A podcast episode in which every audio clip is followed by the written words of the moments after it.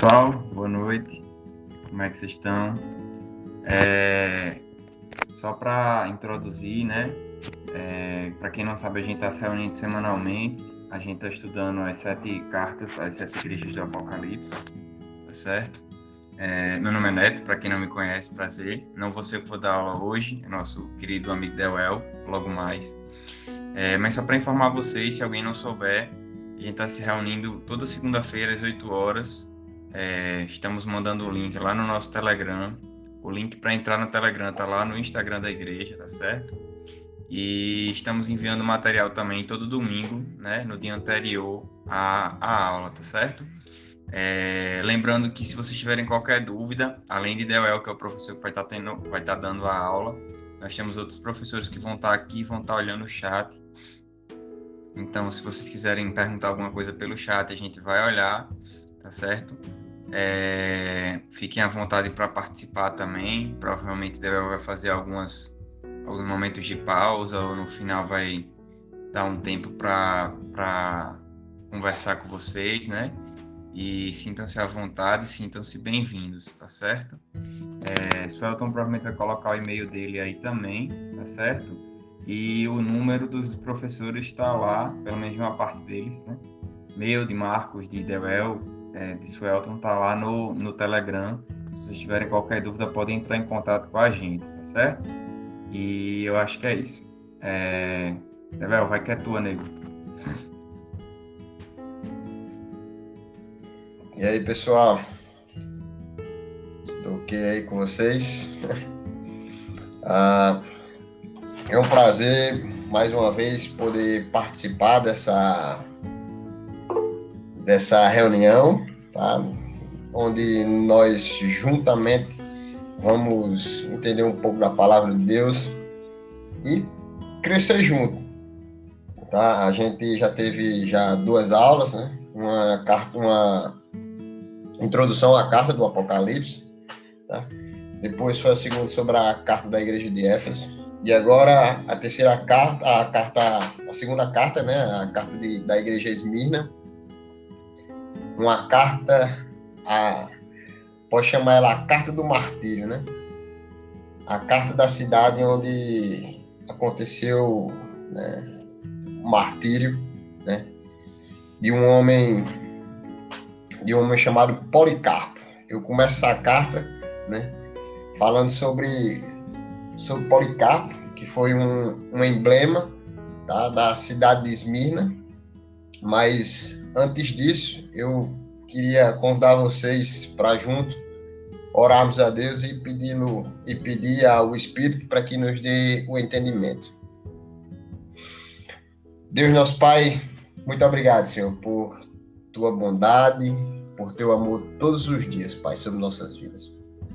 E pedimos a Ti, Pai, que o Senhor desate o nó do, do e, e nos dê entendimento, Pai né, clareza da tua palavra e para que a gente possa viver ela com sobriedade e lucidez, Pai, sem nenhuma sombra de dúvida. Então, nos ajuda a entender isso e teu Espírito tem liberdade para fazer isso, Pai. Em nome de Jesus, amém. É, voltando ao assunto da carta ao a, a Policarpo, né? Que foi um dos, um dos mártires da igreja naquela época. Policarpo provavelmente morreu com 86 anos, tá? por volta dos meados dos anos 159 depois de Cristo. Policarpo, ele bastante influente na sua época, na cidade de Esmirna, e ele foi o grande, é, a grande peça fundamental né, para que todos conhecessem a, a, a, coragem do cristão, tá? Em, naquele, naquela época daquele martírio. Tá? Só para vocês terem uma noção, o Flávio José, né, um dos maiores historiadores que era da corte romana, ele foi um dos caras que relatou sobre o martírio de Policarpo. Tá? Então, não só ele, mas como é, Justino Marte, né, também relatou em seus escritos os pais da igreja, e todos eles né, em, em, falam sobre isso, ele, eles citam né, toda a trajetória de Policarpo. Não existe nenhum documento tá, que, quando vai se tratar da carta de Esmira, não se toque no nome de Policarpo. Então, a cidade de Esmirna, né, conhecida como na sua, no seu nome é, epistemológico, chamado Esmi, né, na, na, sua própria tradução, né, mas hoje ela ainda, por nós, aqui em, no Brasil, a gente considera chamar ela de Esmirna. Tá? É a terceira maior cidade da Turquia, foi uma cidade antiga destruída pelos lídios, tá? em 600 a.C., reconstruída posteriormente. Ela foi uma das primeiras cidades, né, de adorações, de templo, onde, onde é, se faziam aglomerados, tá, de pessoas é, ali naquela região, tá? E a cidade de Esmirna era uma cidade de porto, certo? É uma costa, né? E por ela ser uma cidade de costa, ela tinha um fluente mercado tá? de navios, barcos que faziam exportações né? E fazer com que o mercado fluísse e, consequentemente, produzisse é, uma maior economia local. Ou seja, gerasse, flu, gerasse dinheiro, né? E aquilo movimentasse todo o, o mercado ali de Esmirna. Então, especialmente, a gente tinha os judeus, tá? Que viviam lá né? Devido a ser negociantes, negociadores que faziam todo parte daquele dinheirão lá que rolava em Esmirna, tá? Esmirna era uma cidade não só fluente no comércio, mas também Esmirna era fluente nos esportes, tá? Então, para vocês terem uma noção, é, onde se existiam tipo um, um, uma arena de lutas, tá? Existia diversas, diversas outras práticas até porque Esmirna foi povoada também pelos gregos. Tá? Então, por ela ser povoada pelos gregos, os gregos tinham uma prática antiga dos esportes. Então, isso ficou meio que um resquício dentro da cidade, né? De Esmirna, eles levaram como prática. Ou seja, Esmirna, cidade influente de comércio, tá? Segunda coisa, influente nos esportes. E a terceira coisa, ele tinha uma influência cultural gigantesca, tá? Esmirna, prédios é, de grande estrutura, de grande porte, tá? Bibliotecas de, com bastante livros e, e, e, e, filósofos, né? Naquela época se localizava em Esmirna, tá? A carta de Esmirna era como símbolo ela não só tem essas, essas, esses pressupostos de fluente comércio, tá? influência nos esportes, a influência cultural, mas também a Esmirna ela tem uma característica de ser uma igreja que é uma igreja de ressurreição, uma igreja que foi destruída, tá? E que é, foi reconstruída e é uma igreja que sai dos escombros, tá? Então, por ela ser essa igreja que é extremamente influente, tá? Nos comércios, nos esportes, na cultura, ela é uma igreja também que saiu dos escombros, né? Então, é, quando é, João, ah, no Apocalipse, lá ele começa a dizer assim: Apocalipse 2, do 8 ao 11, tá? Ele diz assim: Ao anjo da igreja em Esmirna, escreva: Estas são as palavras daquele que é o primeiro e o último, que morreu e tornou a viver. Conheço as suas aflições e sua pobreza, mas você é rico. Conheço a blasfêmia dos que se dizem judeus, mas não são, sendo antes sinagoga de Satanás. Não tenha medo do que você está prestes a sofrer.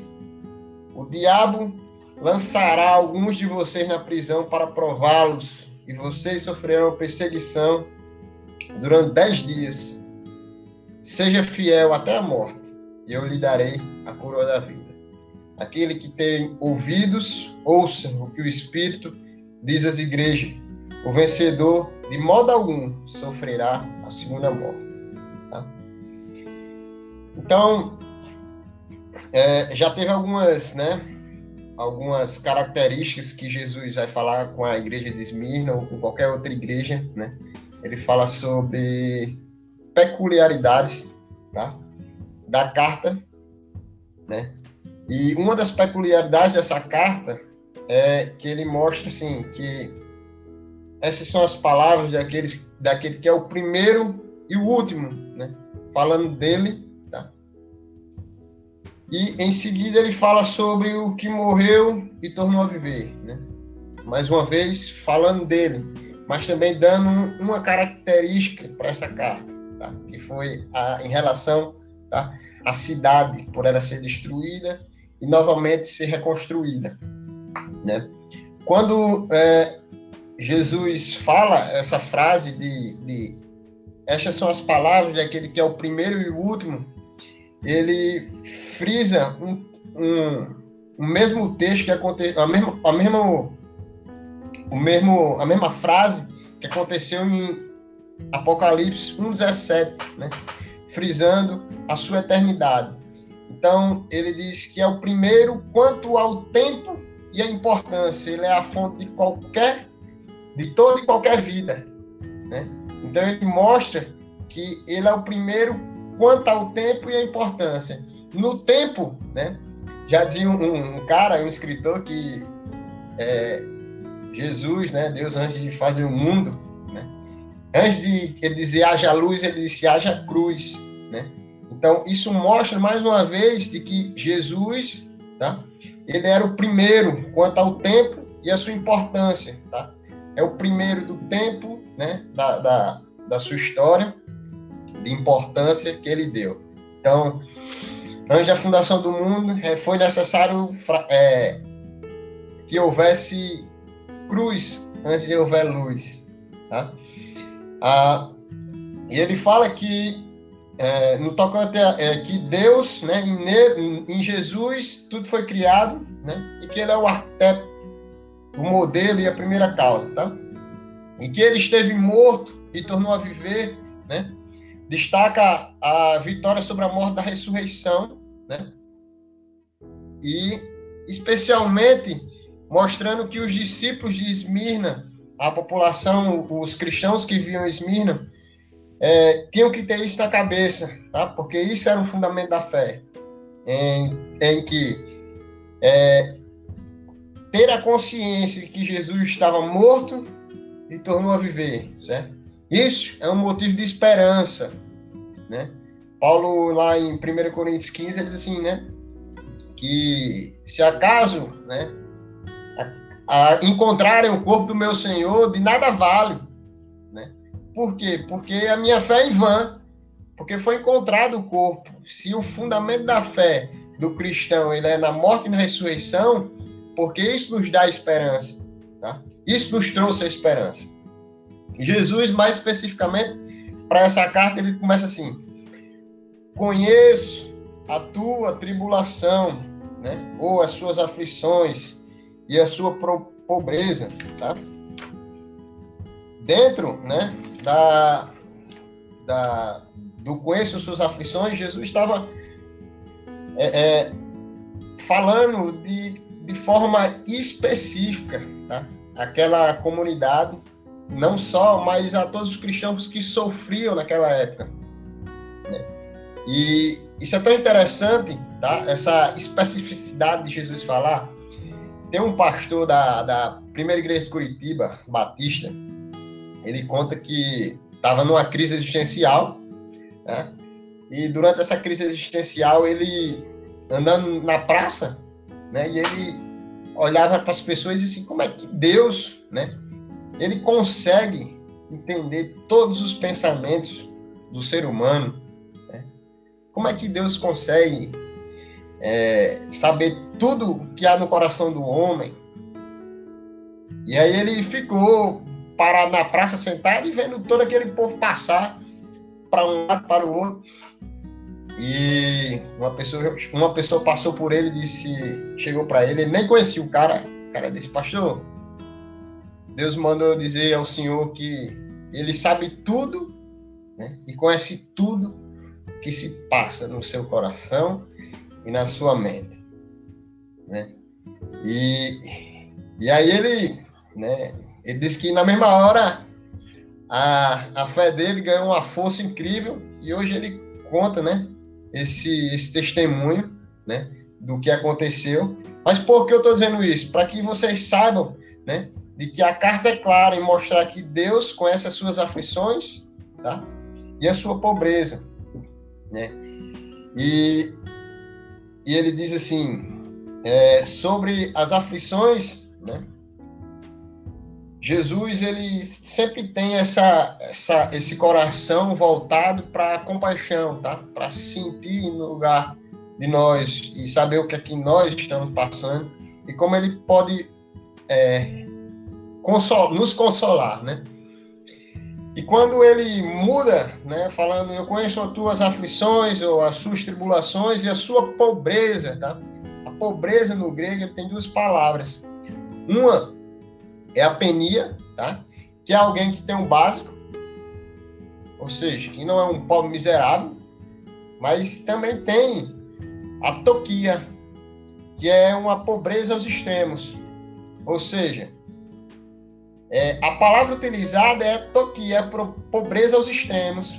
Ou seja, o que estava acontecendo naquela época? Existia uma grande perseguição tá, dos judeus, tá? E por, ela, por existir essa grande perseguição da, da, dos, dos judeus e da própria Roma né, nos cristãos, eles possivelmente devem ter vendido bens, sacrificado seus bens, né, para que pudesse é, ter, fazer recursos em prol do evangelho, tá?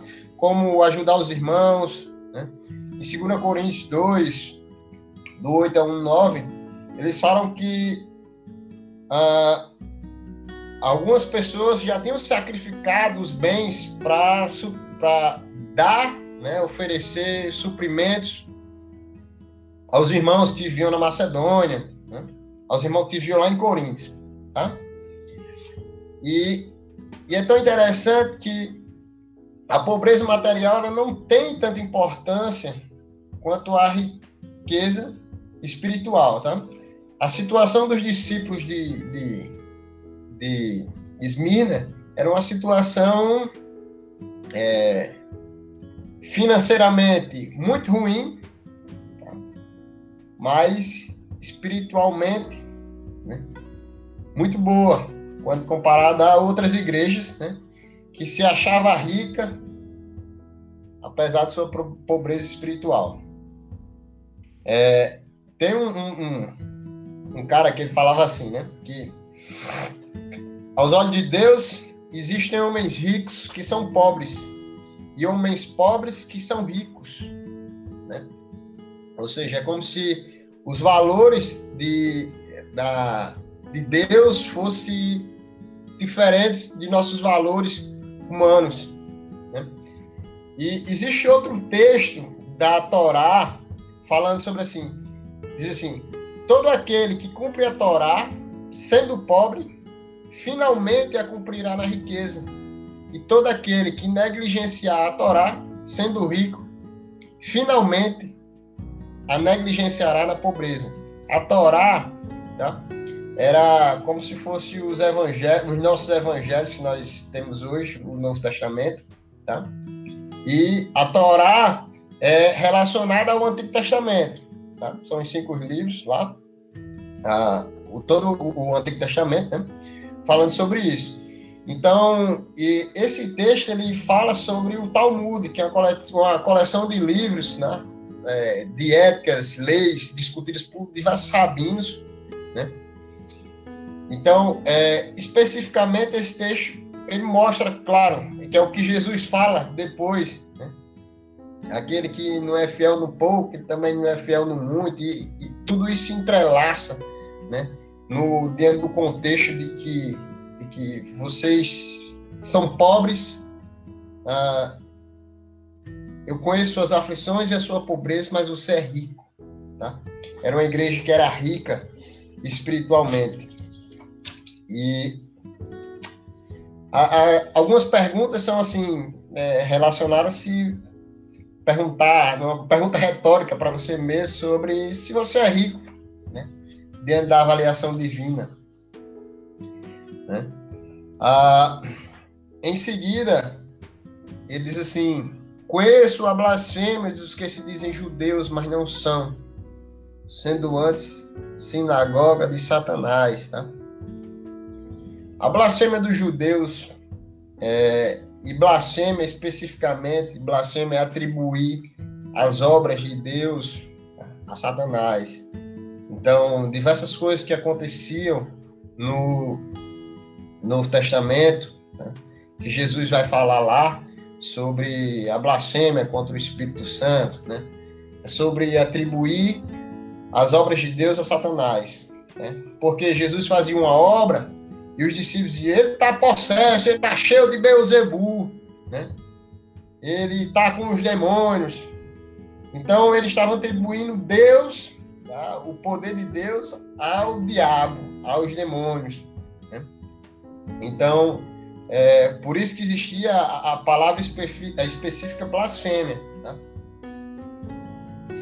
E Justino Martin, ele diz assim que a, a blasfêmia dos falsos judeus, né, foi uma das coisas de que a, acusou que os judeus nas suas sinagogas amaldiçoavam em público a todos quantos confiassem em Cristo, né, e atribuía o que os cristãos faziam a Satanás. Ou seja, por isso que daí surgiu é, o termo tá, que Jesus repete, né, falando na carta da igreja Esmina, falando sobre a blasfêmia. Tá? Então, é, a blasfêmia né, é, foi um aspecto que Jesus falou sobre os judeus que viviam lá em Esmirna. E ainda mais, e Jesus assim, conheço a blasfêmia do que se dizem judeus, mas não são. Não é que o, que o indivíduo era um, não era judeu pela sua raça, não é que ele não pertencia à sua raça judaica, mas pelo fato dele se rejeitarem a Cristo, que é o que Paulo vai falar lá, eu acho que em Colossenses, Paulo vai falar que é, não é, não são a, a, circuncisão, tá? E as práticas judaicas que tornam a, a, o judeu submisso a Cristo, né?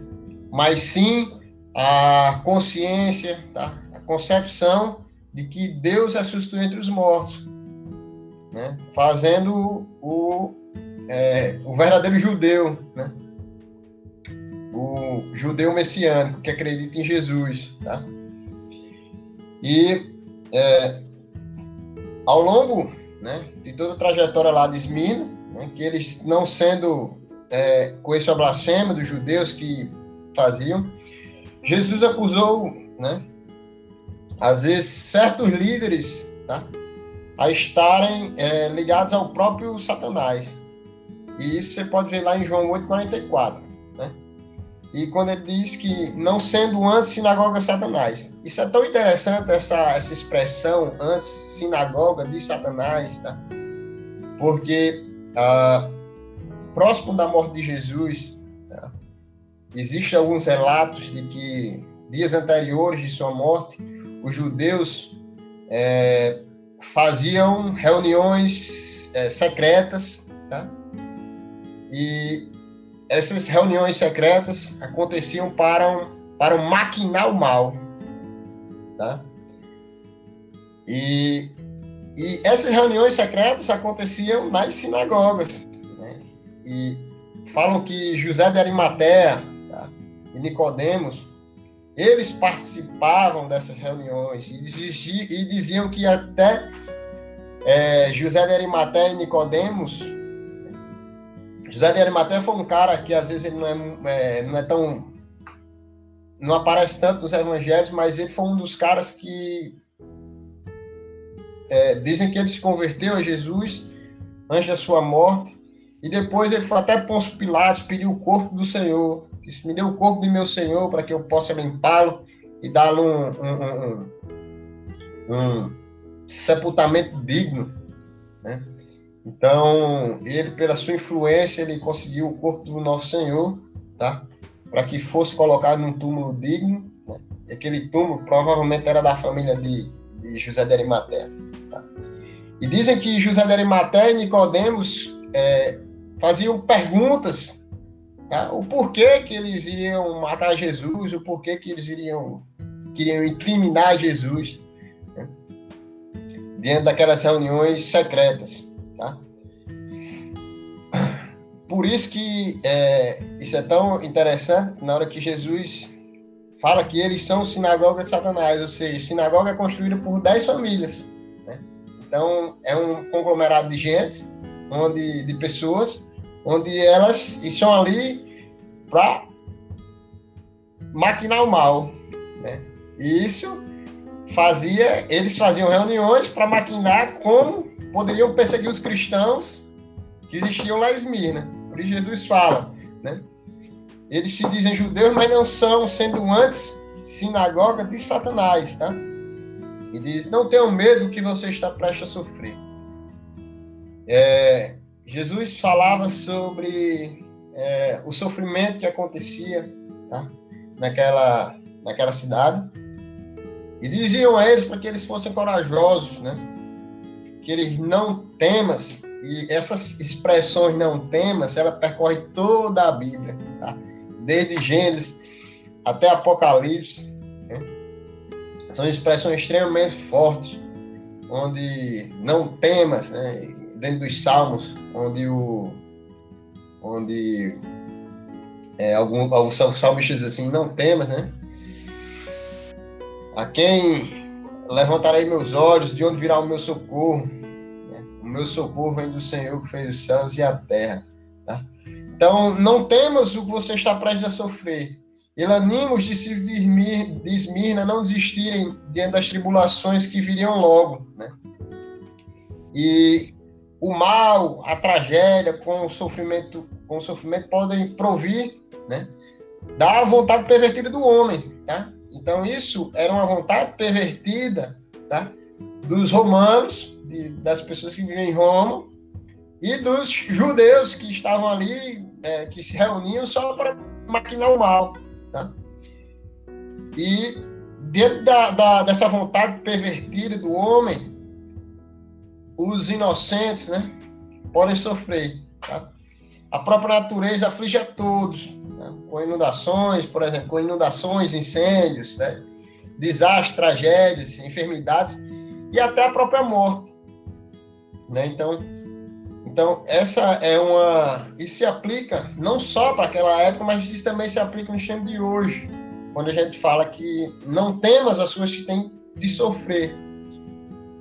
É, uma vez o cara perguntou, disse: é, então nós temos que sofrer mais né, para ser fiel a Cristo.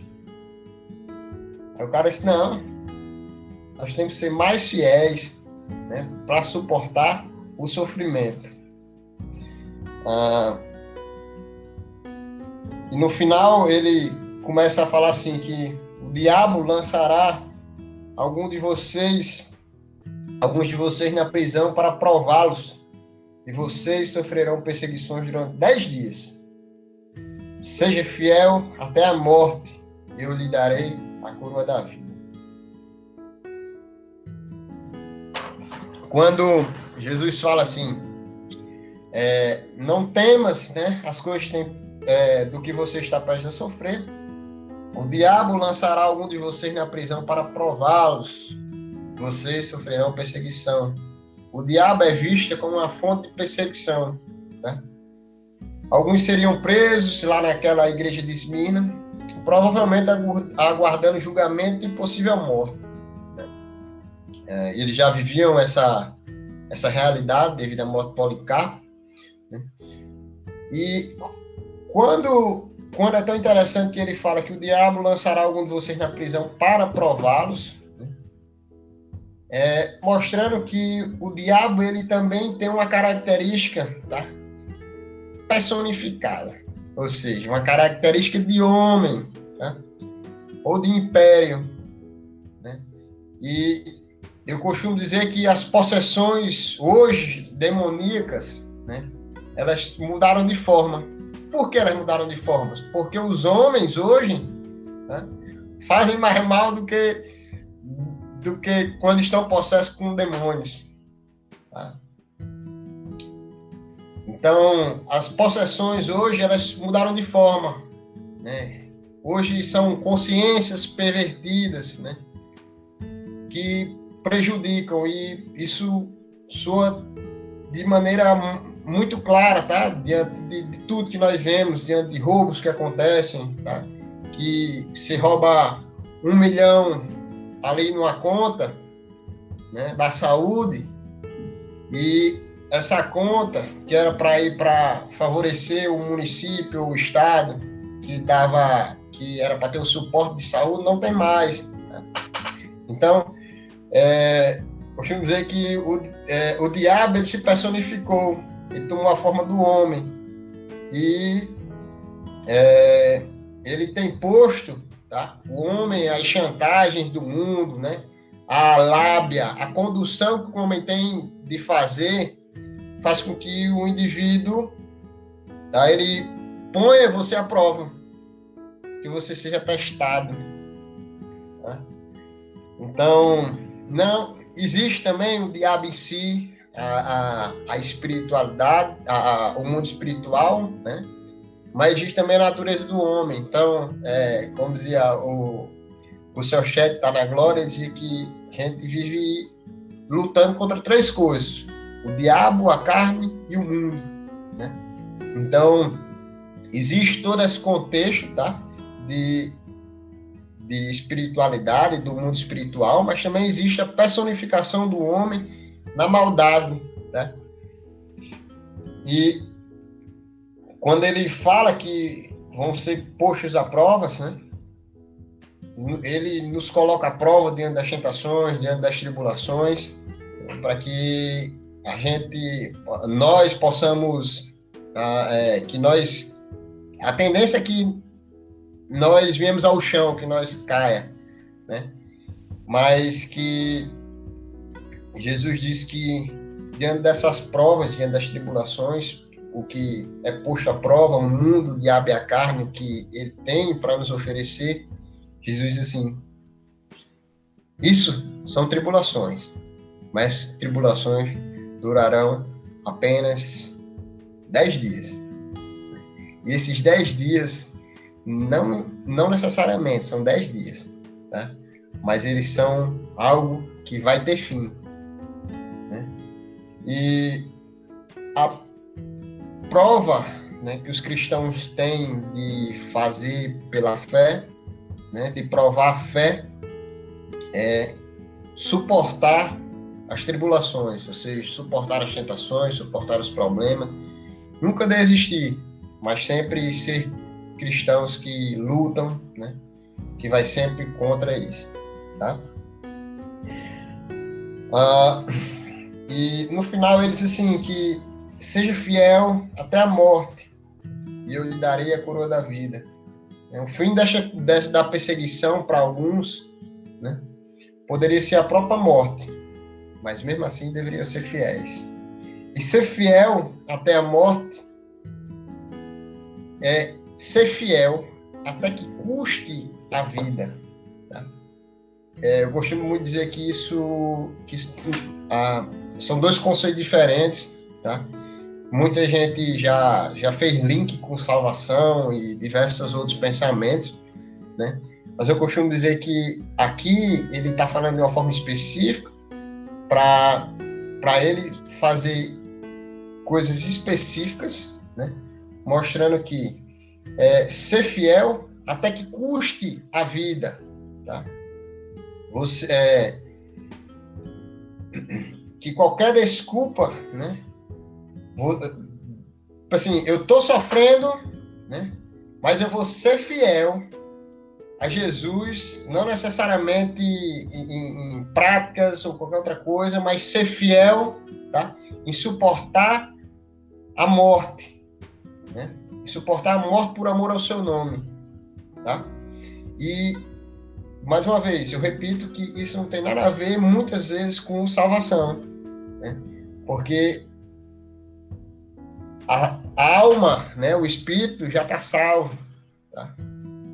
E agora ele tem que sacrificar o, o seu corpo né, diante da daquilo. Então Jesus assim, ó, beleza, meu amigo. Por mais que você você vai tentar lutar, certo?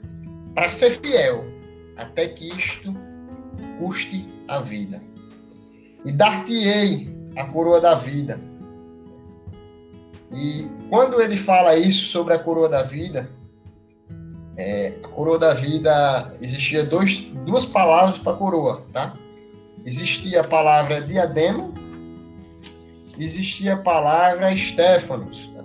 A palavra diadema era mais relacionada a, a reinado, tá? Uma rainha que um rei que vai ser homenageado e aqui está a sua coroa, aqui está o seu prêmio, porque você é um rei. Tá? Isso tinha uma, um outro significado de importância. Tá? Era algo que vinha de família e que se passava.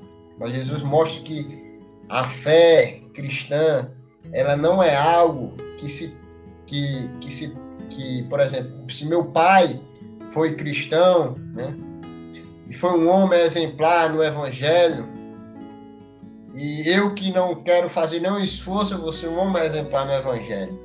Né? Então, esse Stefano era relacionado a alguém que termina a corrida, né? alguém que termina uma prova. E por isso que Paulo diz assim: é, terminei a corrida, né? guardei a fé, fiz o bom combate, guardei a fé, terminei a corrida. Tá? Então, ele recebeu uma coroa de premiação. Então, todos aqueles que seguem essa, essa perseverança de ser fiel até que custe a vida, tá? para que a gente. É, até que, a ser fiel até que custe a vida, Jesus, Deus, vai nos dar uma coroa de premiação, dizer assim: ó, oh, soldado, você chegou abatido, amputado, né, sofrendo, mas eis aqui sua coroa. Né? O prêmio que você ganhou por ter corrido. Né? E no final, Jesus assim: aquele que tem ouvidos, ouça o que o Espírito diz, diz à igreja. Né? Isso é um uma coisa que Jesus fala, tá? É, em todas as cartas, né? para os destinatários dessa carta ouvir essa mensagem. Então, o vencedor, de modo algum sofrerá a segunda morte, ou seja, aqueles que que foram, né, que foram fiéis a Jesus, tá? até que custe a sua vida. E mesmo aqueles que não vivem nas situações que hoje nós vivemos, mas que nós devemos ser fiéis a Deus, né? diante das tribulações, diante de tudo, é, ser fiel a Deus, de modo algum sofrerá a segunda morte, né?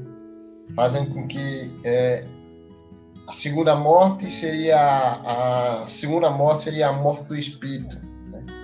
Isso tem diversos sentidos e eu não não pretendo me alongar diante disso, mas existe uma mensagem, né, que é certa de que a persistência tá, em Deus, em Cristo e ser fiel a Ele até que custe a vida, né? Isso vai fazer com que você ganhe é, a coroa pelo, pelo tempo que você passou, tá? Lutando, é, sofrendo, mas entendendo que esse sofrimento tem um propósito, tá? De sofrer junto com Cristo todas as aflições. e Deus não, deixar, não deixará que aquele espírito, a, a segunda morte aconteça. Né? Mas vocês apenas passaram pela primeira, que todos vão passar, que é o preço pelo pecado. Mas a segunda não. Então, é, o, que eu, o que eu vi é que, diante de tudo isso, diante dos discípulos, que, a, a, diante da realidade que nós vemos hoje, é, a gente tem que levar em conta que existem hoje pessoas que vivem em situações de que são perseguidas. Tá? Hoje existe, segundo a lista da, da igreja da Portas Abertas, as missões Portas Abertas, ela fala que hoje existem 50 países tá? que perseguem os cristãos de forma intensa. Eu conheci uma missionária que ela fazia uma contrabandeava evangelho? A Bíblia, porque é crime no país deles. Então o que, é que eles faziam? Eles enchiam um balão e nesse balão, esse balão ele tinha uma vida útil, tipo, sei lá, 10 horas. Eles enchiam, só que dentro desse balão existia a Bíblia toda escrita. Então, como eles não podiam chegar até lá, eles soltavam os balões. Existia um ponto estratégico em que os balões chegavam até as comunidades, na língua original deles, e eles conseguiam ler o Evangelho. Tá? E eles vivem uma realidade que hoje nós não vivemos. Tá? Mas nós vivemos outros tipos de perseguições pelo mundo mal. Então, o que Jesus fala é que, diante dessas perseguições que acontecem em, em ambos mundos, né, em, nos mundos dos perseguidos, nos mundos não perseguidos, tá? existe sempre, sempre vai existir ameaças, né? perseguições, né? opressões, tribulações e fazendo com que isso chegue ao ponto de que nós precisamos, precisaremos abandonar nossa fé. Mas Jesus diz que isso não é motivo para que se abandone a fé. Tá? Diante dessas circunstâncias, diante da realidade dos dois mundos, tá? entre o mundo não perseguido e o mundo perseguido. Que nós também, né, se caracterizamos o mundo não perseguido, nós vamos ser um mundo perseguido, é, não perseguido entre aspas, né? Porque nós somos perseguidos diante das diversas circunstâncias que existem. Tá? E Jesus diz que nós precisamos acreditar no poder da sua ressurreição, que Ele é o que morreu, mas é o que também ressuscitou, e que Ele nos ajudará diante de tudo isso. Né? Então, é, mantenha a confiança no Senhor, no eterno Senhor, que é o primeiro e o último, e que esteve morto e tornou a viver. E é isso. É, eu, eu quero só fazer uma. Só, só uma observação, não observação, mas falar algo que eu acho que quando eu estava é, lendo sobre, sobre o estudo e, e me levou muito, me remeteu muitas informações de que a gente é muito privilegiado hoje em dia, né?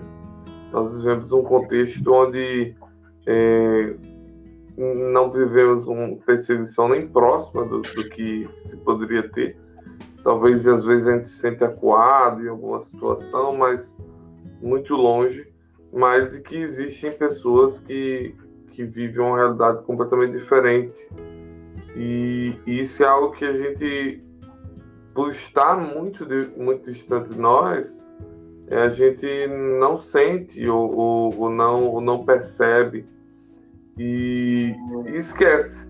É, existem movimentos de, de igrejas, existem cálculos que afirmam que cerca de mais de um milhão de cristãos vivem um contexto de sofrimento.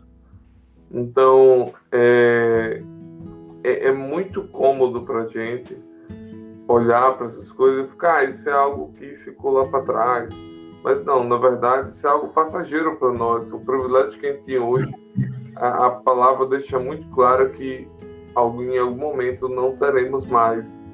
Então, porque como igreja de Cristo, a tendência é sempre estarmos sendo perseguidos, porque o mundo ele jaz num, num, num contexto num, muito, muito mais é, difícil, muito mais é, propenso a algo oposto do que o, o, o, o cristão vai viver. Então, assim, para mim foi, foi muito tocante esse aspecto, sabe? Ver a, a, que pessoas se mantiveram firmes, e quando você vai ler sobre a história da igreja, você vai ler sobre os pais da igreja especialmente, você vai perceber que aqueles sim sofreram para que hoje a gente tivesse a palavra que a gente tem.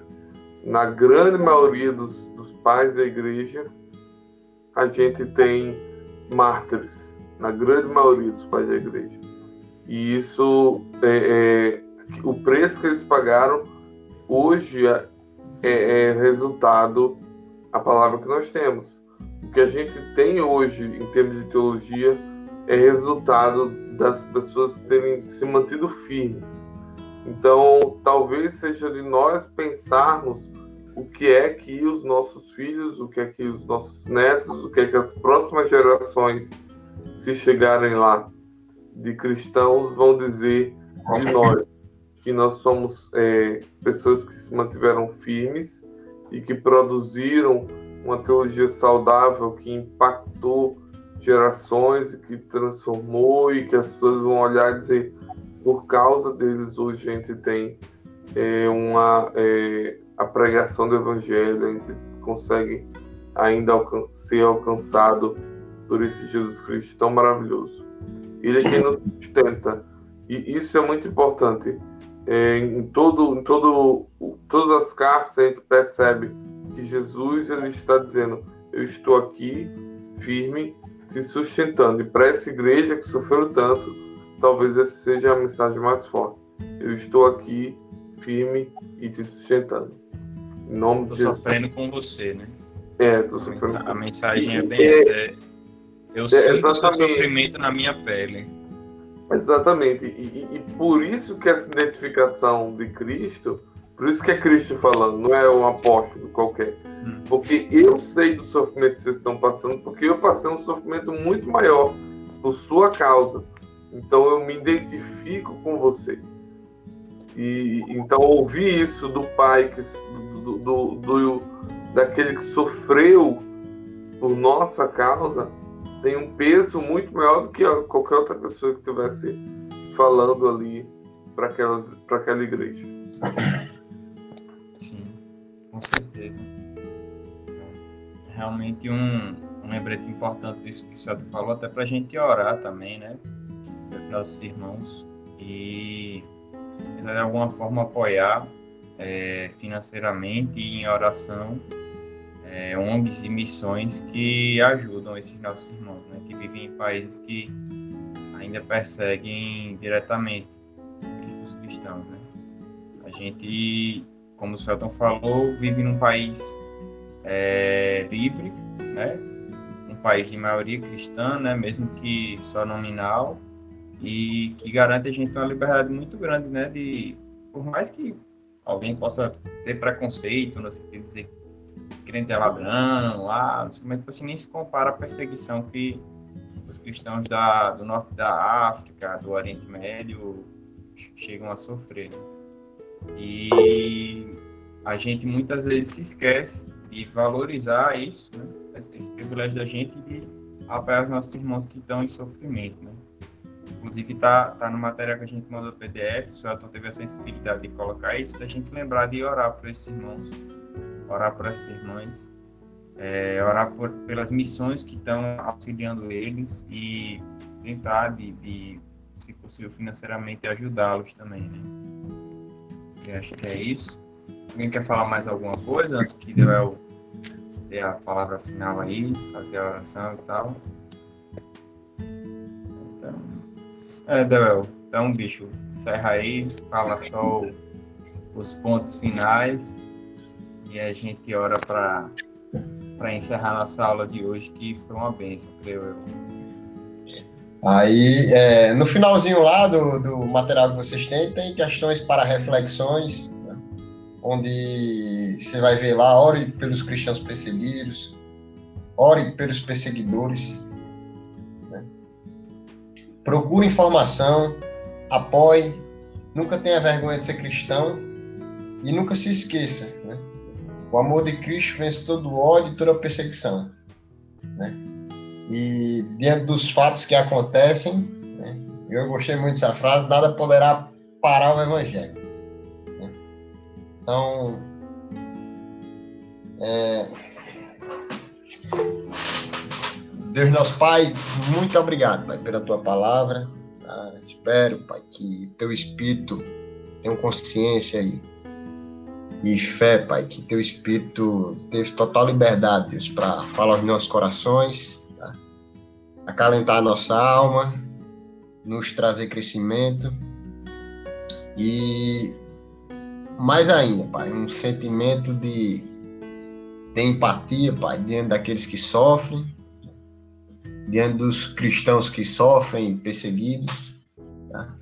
e diante dos que também que não são perseguidos por pessoas, mas são perseguidos pelos seus problemas, pelo mundo, pelo diabo, pela carne. Então, cuida de nós, Pai, e nos faz, Senhor, perseverar sempre na tua palavra, na tua sobriedade, na sobriedade do teu evangelho. E é isso, Pai, que nós oramos e agradecemos ao Senhor. Em nome de Jesus, amém.